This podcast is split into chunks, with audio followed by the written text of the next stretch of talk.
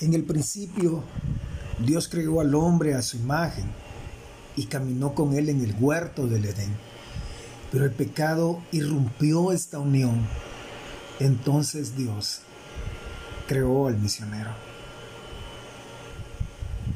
Dios dijo, necesito a alguien que pueda decir no al status quo, no al sueño de riqueza dejar su familia y volar a distantes tierras y aprender lenguas que nunca había oído.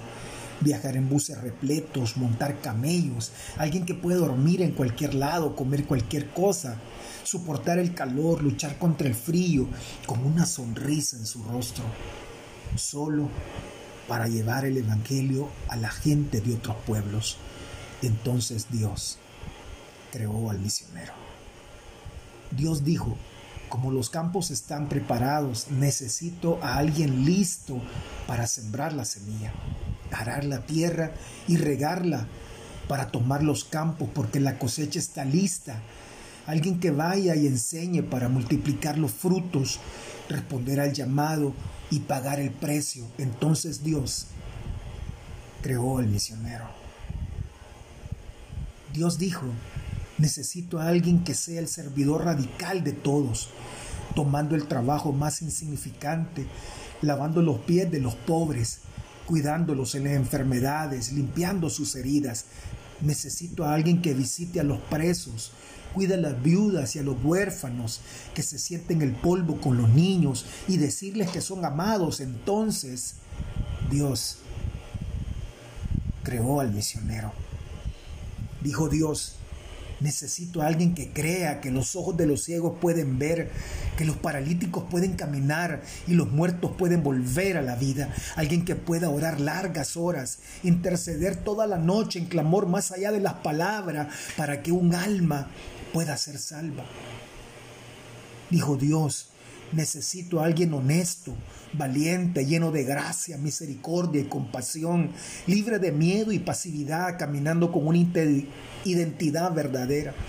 Alguien lleno de amor, vestido con verdad, alguien cuyo brillo refleje la gloria de Dios. Entonces Dios creó al misionero.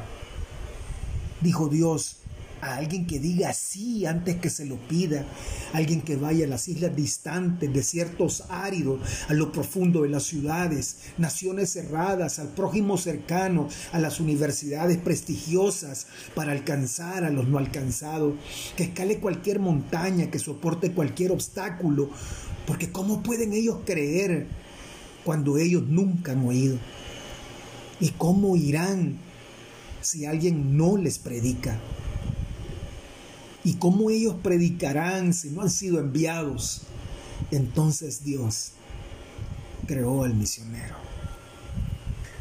Heme aquí, envíame a mí.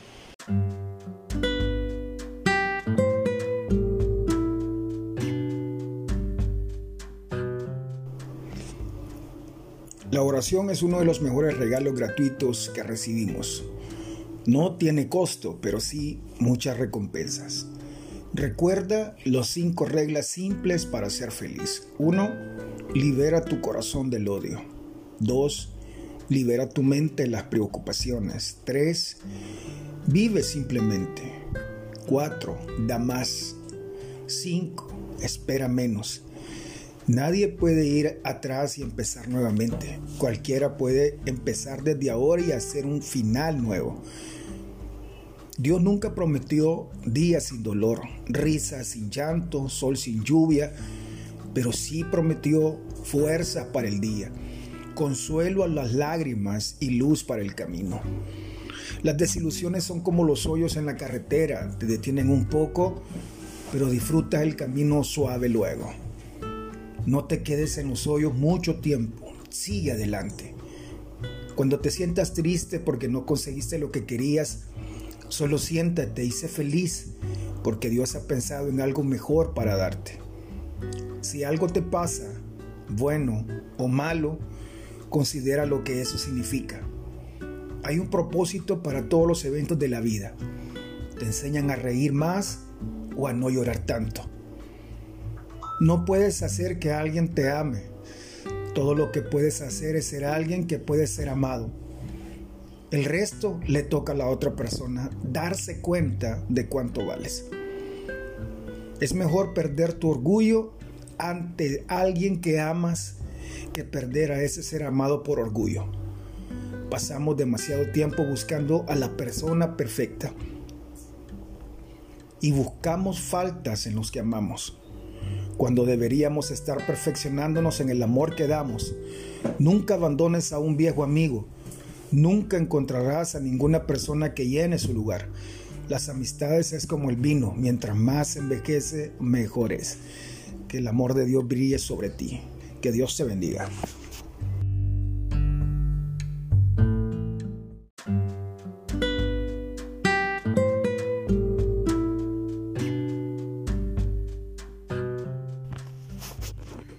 Es muy importante para nosotros entender, segundo libro de Crónicas 20:20, que nos dicen que prosperaremos si creemos a los profetas de Dios.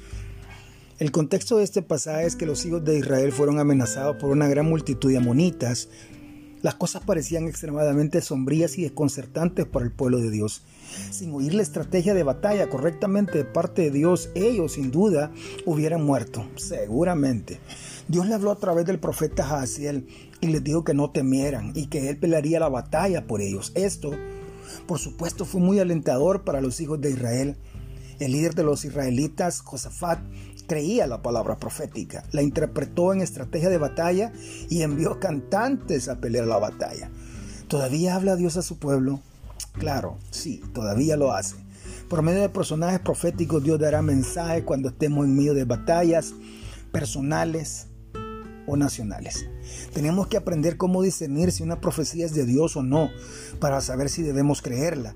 La Biblia es clara en que la profecía, no la profecía de los tiempos finales, sino la que se da como el don de profecía mencionado en la primera carta de los Corintios 12:10, debe ser para edificar, exhortar y consolar. Si una palabra profética es de Dios, entonces necesitamos ponerle atención. Muchas veces Dios nos va a dar direcciones específicas a seguir. Frecuentemente nos habla de ciertas condiciones que Él quiere que reunamos.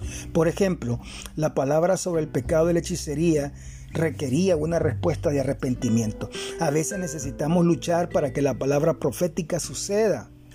Josafat y los hijos de Israel no se sentaron solamente a no hacer nada cuando recibieron la palabra profética. Tenemos que pelear la buena batalla de la fe para creer que lo que Dios nos ha dicho se cumplirá. Usted puede leer eso en la primera carta a Timoteo capítulo 1 versículo 18 si Dios le ha dado una promesa mediante una palabra profética y la ha juzgado como cierta, no solo para usted, sino también para los que usted confía en autoridad espiritual, manténgase firme. Usted puede estar al borde de un desastre financiero y Dios le ha prometido un cambio. Agárrese de él. Su matrimonio puede que esté desintegrándose y usted tiene una palabra que Dios sanará su relación. No se rinda. Dios no es un hombre para que mientase. Un número 23, 19. Manténgase quieto y vea la liberación que Dios hace para su vida hoy. Dios te bendiga.